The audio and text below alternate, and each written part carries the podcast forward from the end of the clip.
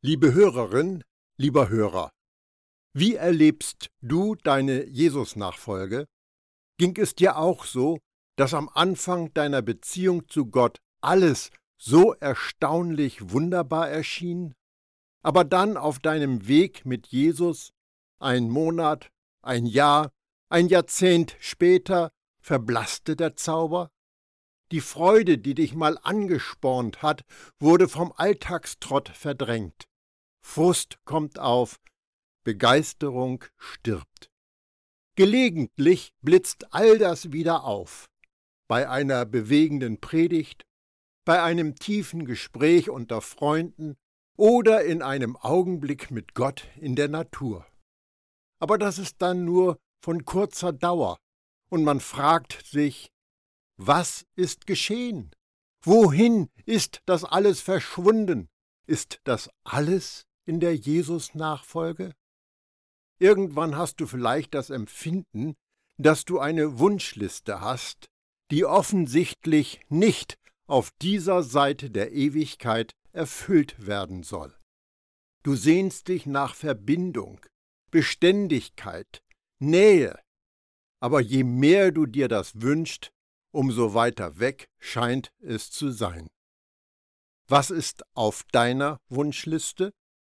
Ich wünsche mir, dass mein Herz ganz Gott gehörte. Ich wünsche mir, dass mein Wesen mehr Jesus widerspiegelte. Ich wünsche mir, dass ich Gott näher wäre. Ich wünsche mir, dass ich nicht so häufig sündigte. Ich wünsche mir, dass ich mich mehr von Gott abhängig machen würde. Ich wünsche mir, dass ich Gott und Mitmenschen mehr lieben könnte. Steht einer dieser Wünsche auch auf deiner Liste? Oder zwei? Vielleicht die meisten? Eventuell alle? Mach dir keine trüben Gedanken. Du bist nicht allein. Wir alle sehnen uns nach diesen Dingen und suchen nach ihnen aber ich habe eine unvorstellbar gute Nachricht für dich. Wegen Jesus hast du das alles schon. Jeder einzelne dieser Wünsche ist uns schon gewährt. Du magst dich fragen, wie kann das sein, wenn ich davon überhaupt nichts verspüre? Jeder Glaubende bekommt von einem großen Teil der religiösen Welt zu hören, von nichts kommt nichts. Du musst an jedem Tag deines Lebens diesen Dingen nachjagen, auch dann, wenn du keinen Fortschritt siehst. Aber was wäre, wenn dein Empfinden, das ja oft von der Meinung anderer programmiert wird, an dieser Stelle falsch ist? Wäre es nicht viel wert, wenn man das wüsste?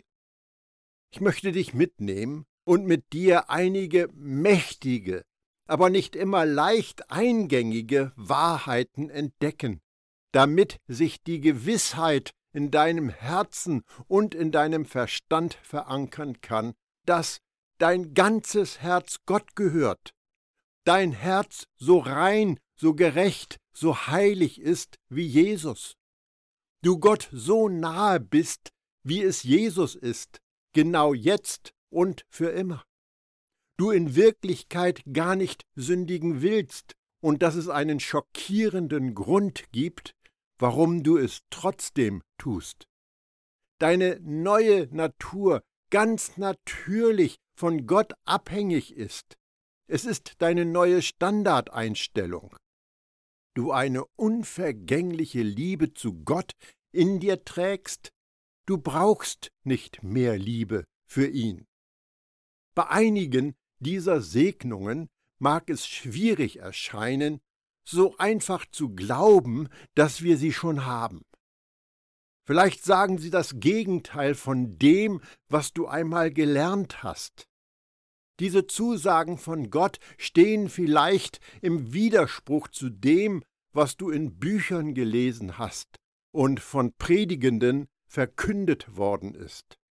Sie können auch den Anschein haben, dass sie deinen bisherigen Lebenserfahrungen widersprechen, deinen Empfindungen und deinem Versagen.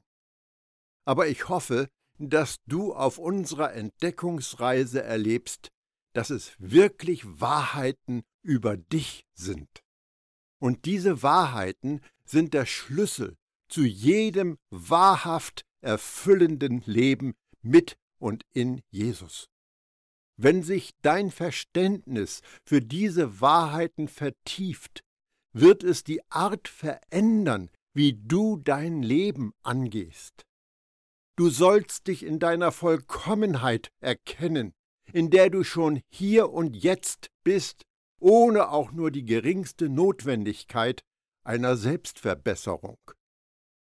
All das Vorgenannte werde ich nicht in einer Ansprache abhandeln können. Darum wird es eine Entdeckungsreise mit einigen Verweilorten oder Oasen. Wenn wir weit verbreitete christliche Botschaften von heute anschauen, werden wir unter anderem solche Aussagen lesen und hören. Du musst mehr Zeit mit Gott verbringen. Du musst mehr Anbetungszeit einplanen. Du musst deine Liebe zu Gott beweisen. Du musst dein Leben herunterfahren und geistlicher sein. Du musst dich von allen Ablenkungen losreißen. Du brauchst diese fünf Strategien und jene zehn Schritte, um ein besserer Christ zu sein. Du musst mehr fasten, um Gott zu gefallen. Du musst deine stille Zeit gewissenhaft einhalten. Du musst nach mehr von Gott hungern und dürsten diese auf uns eindringenden Botschaften mit Tu mehr und Sei mehr formen die bekanntesten Varianten der heutigen Christenheit. Und sie lösen eine Lawine von Sorgen, Scham und Schuldgefühlen aus. Wir werden uns an einer immer größer werdenden Liste mit unrealistischen religiösen Forderungen messen und ehe wir uns versehen, sind wir ihre Sklaven geworden. Die Erkenntnis, die du dann schließlich verinnerlichst, ist, ich bin nicht gut genug. Das Modell des starken Christen wird fast Woche für Woche gepredigt. Es ist der Christ, der genug tut, der genug gibt, der genug darstellt. Ist das das Ideal, nach dem du strebst? Lass es, denn letztendlich endest du ausgelaucht und frustriert, vielleicht am Rand eines Zusammenbruchs. Woran liegt das? Du versuchst immer mehr zu tun, ohne dass du jemals das Gefühl bekommst, dass es auch annähernd genug für Gott ist. Mit diesem Empfinden gehen wir in unsere Gemeindeversammlungen und betteln, Jesus, komm in unsere Mitte, Jesus, komm, wir warten dein. Wenn ich im Fernsehen christliche Veranstaltungen sehe, schleicht sich der leise Verdacht ein, dass Gott ohne sorgfältig aufbereitete Musikbeiträge, spektakuläre Lichteffekte und Bitten in Endlosschleifen nicht auf der Bühne erscheinen wird. Das ist christlicher Alltag geworden, trotz dass Jesus versprochen hat, dass, wenn wir uns einmal von ihm haben finden lassen, er uns niemals mehr verlässt und uns nicht nach mehr von ihm dürstet. Sehr selten höre ich davon, dass uns mit Jesus alle Bedürfnisse gestillt sind. Dir wird wieder und wieder gesagt, was du alles für Gott tun musst, damit er dich segnen kann. Du hörst, dass du noch mehr tun musst, dass du früher aufstehen musst, dass du dich um geistliche Disziplin bemühen musst, dass du einbringen musst, was immer nötig ist. Wenn du Gott auf der Einsatzseite alles gibst, dann muss sich das doch auf der Segenseite auszahlen, oder nicht? All das ist sehr belastend für eine Beziehung, die auf Liebe gegründet sein soll. Du kannst diesen Wahnsinn auf Dauer nicht bewältigen. Du kannst auf diese Weise dein Leben als Christ nicht durchstehen. Und es war auch nie so gedacht.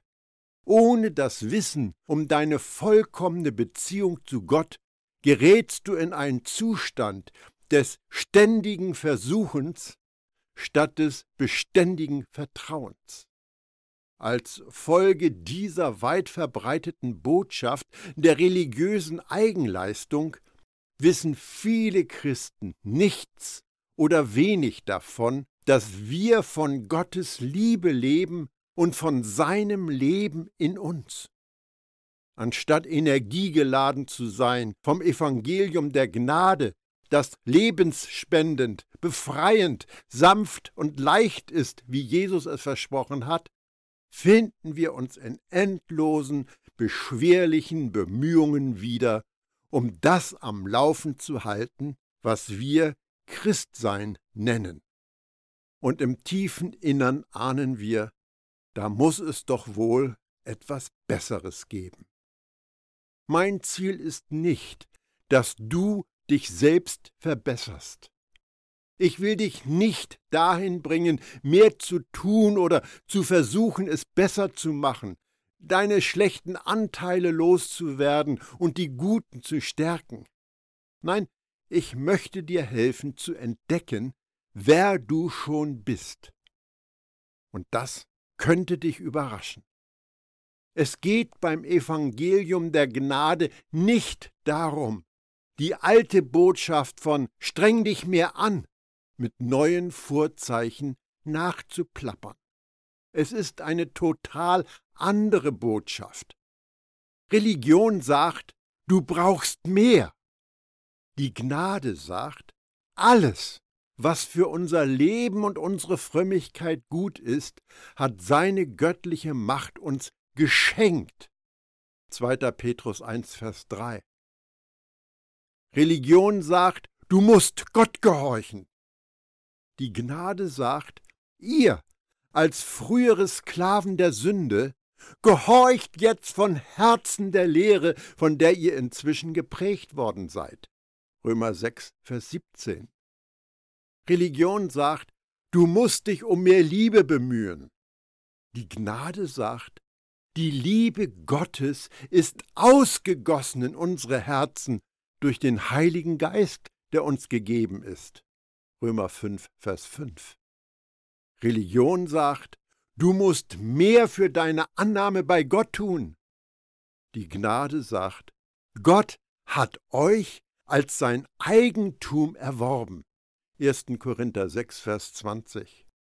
Ihr jedoch seid das von Gott auserwählte Volk, ihr seid eine königliche Priesterschaft, eine heilige Nation, ein Volk, das ihm allein gehört. 1. Petrus 2, Vers 9. Natürlich wird es Zeiten geben, in denen du nicht das Gefühl hast, dass diese biblischen Aussagen wahr und zutreffend sind. Wir erleben Phasen der Ernüchterung, Zweifel und Empfindungen von Ferne. Wir fragen, Gott, wo bist du? und scheinen nicht zu hören, außer dem Pochen unseres eigenen Herzens.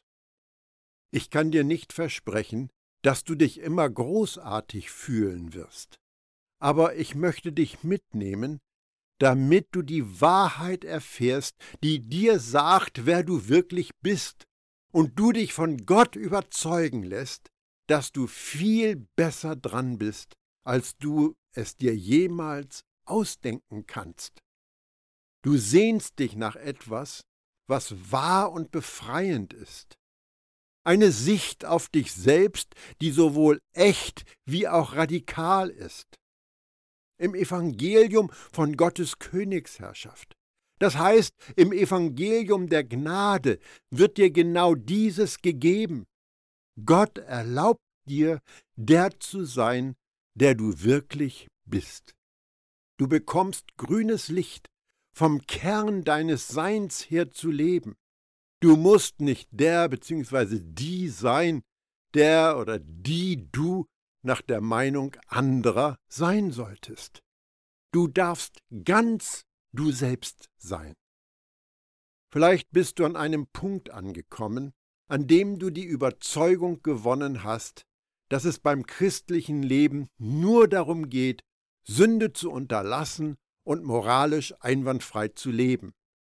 Vielleicht meinst du, wenn es dir gelingt, die großen Sünden zu vermeiden, Pornografie, Ehebruch, Mord, falsche Steuererklärung und so weiter, kannst du die Höhen des christlichen Lebens erreichen.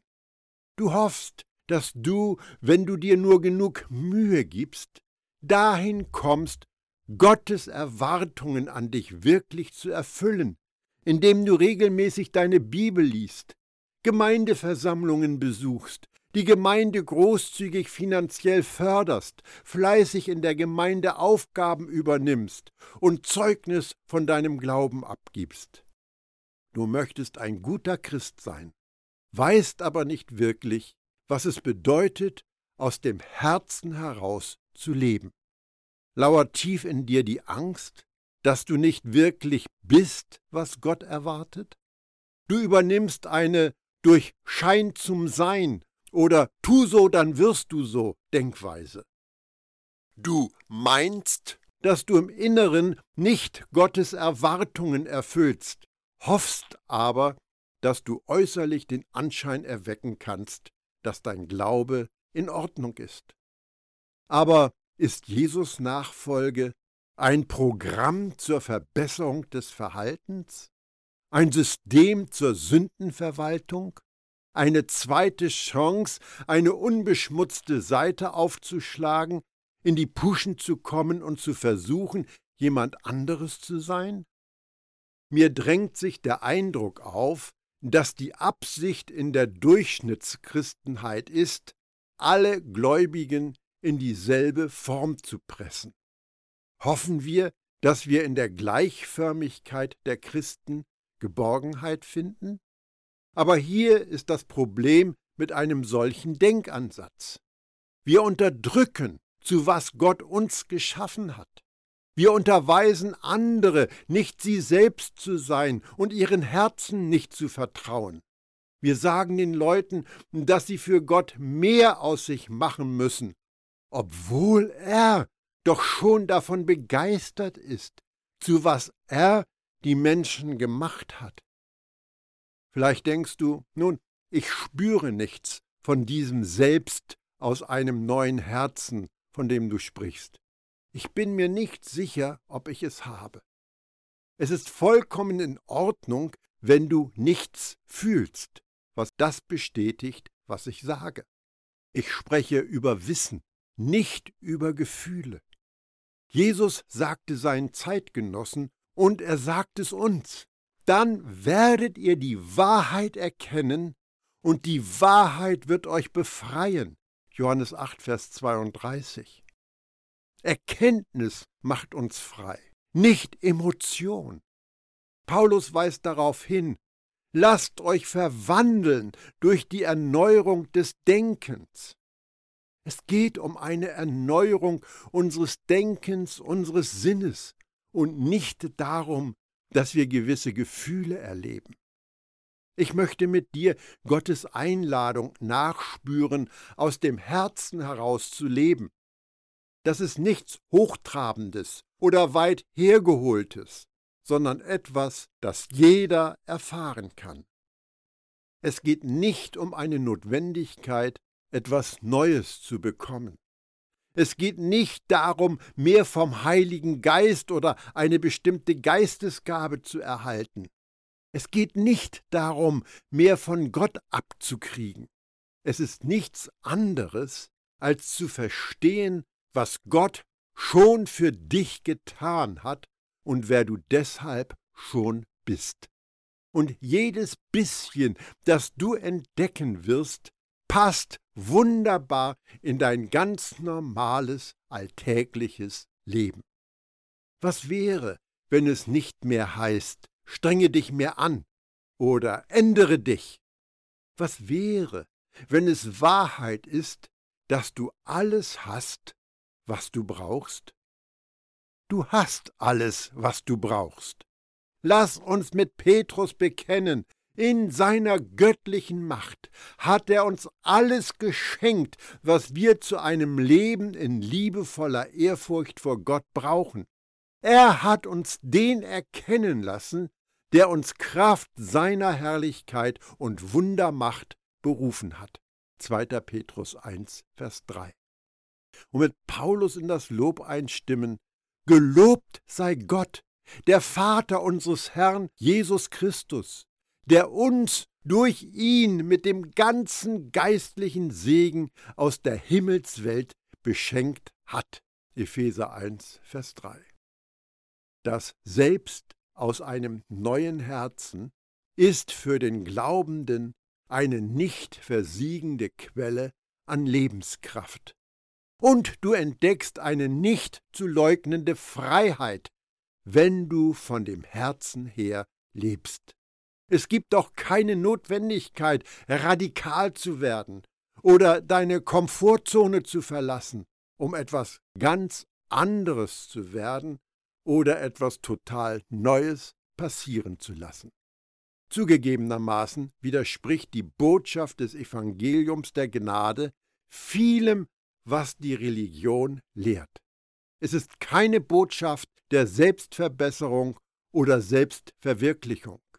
Es ist auch keine Botschaft, wie du dich von deinem Ich befreist. Es ist keine Botschaft von einem aufopfernden Leben, in dem du deine Wünsche unterdrückst.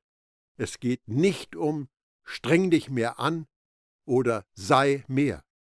Nein, es ist nichts davon.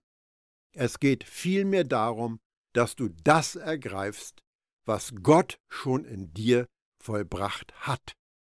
Wenn es etwas gibt, was du üben musst, dann ist es die Kunst, gegen allen frommen Druck und alle religiösen Erwartungen nichts zu tun. Nichts, um richtiger zu werden. Nichts, um reiner zu werden. Nichts, um näher zu kommen. Nichts, um besser zu werden. Das Ziel unserer Entdeckungsreise ist, eine von der Wahrheit durchdrungene Erkenntnis zu erreichen, nicht bloß an einem Ort des Tuns anzukommen. Aus diesem Zustand des Vertrauens und der Erkenntnis heraus wirst du Frucht tragen, andere lieben und dich in allem engagieren, was Gott für dich bereithält. Du hast tiefe geistige Sehnsüchte, die in deinem Herzen eingeätzt sind. Um sie freizusetzen, brauchst du nicht drei Schritte zu einem verbesserten Ich oder fünf Prinzipien, um dein Leben in Ordnung zu bringen oder was sonst noch an Programmen angeboten wird. Der Weg voran ist einfacher und auch unglaublicher. Du bist so geschaffen, so angelegt, von deinen wahren Sehnsüchten zu leben. Es gibt einen Platz für dich in der Jesus-Nachfolge. Du sollst Teil davon sein. Du sollst dein wahres Selbst sein, ohne Kompromisse und ohne Maske. Dazu bist du eingeladen. Paulus schreibt an die Christen in Philippi, Ansonsten denkt über das nach, meine Geschwister, was wahr, was anständig und gerecht ist. Richtet eure Gedanken auf das Reine, das Liebenswerte und Bewundernswürdige, auf alles, was Auszeichnung und Lob verdient. Philippa 4, Vers 8. Auf unserer Entdeckungsreise wollen wir wachsam sein, welche Gedanken wir in unseren Kopf und unseren Glauben hereinlassen. Du wirst neue Maßstäbe dafür entdecken, welche Gedanken für dich annehmbar sind, um den geistlichen und alltäglichen Schutt loszuwerden, der dein wahres Selbst verschüttet hat. Du wirst dein Schwert des Geistes aufnehmen und dich gegen die religiös klingenden Meinungen verteidigen, die dein Selbst aus einem neuen Herzen herabsetzen und anschuldigen. Du wirst erleben, wie du dich einer Freiheit, ja sogar einer Unbeschwertheit in deiner Beziehung zu Gott erfreuen kannst, die du vorher nicht erlebt hast. Klingt das für dich verlockend? Wir wollen dahin kommen, dass wir es der Geborgenheit von Gottes lebensspendendem Geist erlauben, uns von Spannungen frei zu machen. Wir wollen erkennen, dass Gottes Herz unser Herz umarmt und darüber ins Staunen geraten, welche vertrauliche Nähe wir schon mit ihm haben. Schließlich wollen wir eine bemerkenswerte Fähigkeit, andere zu lieben, entdecken, wenn wir unsere neuen Herzen auf sie loslassen. Ja, das vollkommene Selbst in Gemeinschaft und in Verbindung mit Jesus ist dein größter Aktivposten als Glaubende bzw. Glaubender. Kennst du Sammelbildchen und Sammelalben? Regelmäßig zu Fußball-Weltmeisterschaften tauchen sie auf und lösen eine Sammelwut aus. 2016 wurde in den Vereinigten Staaten von Amerika ein solches Sammelbild aus dem Jahr 1911, auf dem der Baseballspieler Onus Wagner abgebildet ist, für 3,2 Millionen Dollar das sind 2,675 Millionen Euro, versteigert. Einem Sammler war dieser wahnsinnige Preis für dieses Bildchen wert. Die Herstellungskosten vor über 100 Jahren werden nicht einmal einen Cent betragen haben. Aber der Wert dieses Bildchens steigt beständig an, zumindest in den Augen von Baseballfans. Für die meisten Menschen bedeutet dieses Sammelbild von Onus Wagner absolut nichts. Für einige aber ist es von unschätzbarem Wert. Das ist ein gutes Beispiel dafür, wie dir von deinen Mitmenschen ein Wert beigemessen wird. In deinem Leben kann dein subjektiv empfundener Wert daher kommen, was dein Vater, deine Mutter, dein Partner von dir denkt was deine Freunde oder Kollegen von dir halten und ja, auch was deine Gegner von dir sagen. Jeder von uns hat seine eigene persönliche Geschichte, wie die Preisschilder, die man uns angehängt hat und die wir übernommen haben, zu unserer Identität wurden, zumindest zeitweise. Aber alle diese Anhängsel haben etwas gemeinsam sie sind subjektiv. Sie sind uns von anderen aufgedrückt. Sie geben nicht alles, vielleicht sogar kaum etwas davon wieder, was und wer wir wirklich sind. Und sie sagen ebenso viel über die Person aus, die uns einen Wert zuschreibt, wie über uns. Andere Leute suchen manchmal ihren eigenen Wert im Leben dadurch, dass sie uns einen Stempel aufdrücken, damit sie sich besser fühlen oder besser dastehen. Manche dieser Etiketten mögen positiv sein, andere sind negativ. Wer aber Preisschilder verteilt, nimmt meistens sich selbst als Bezugsgröße und wertet andere ab. Das scheint nicht neu zu sein. Christen in der Gemeinde in Korinth hatten wohl schon ihre Probleme damit. Paulus schreibt, eines freilich trauen wir uns nicht zu, uns zu denen zu zählen oder uns mit denen auf eine Stufe zu stellen, die sich selbst empfehlen. Wozu sollte das auch gut sein?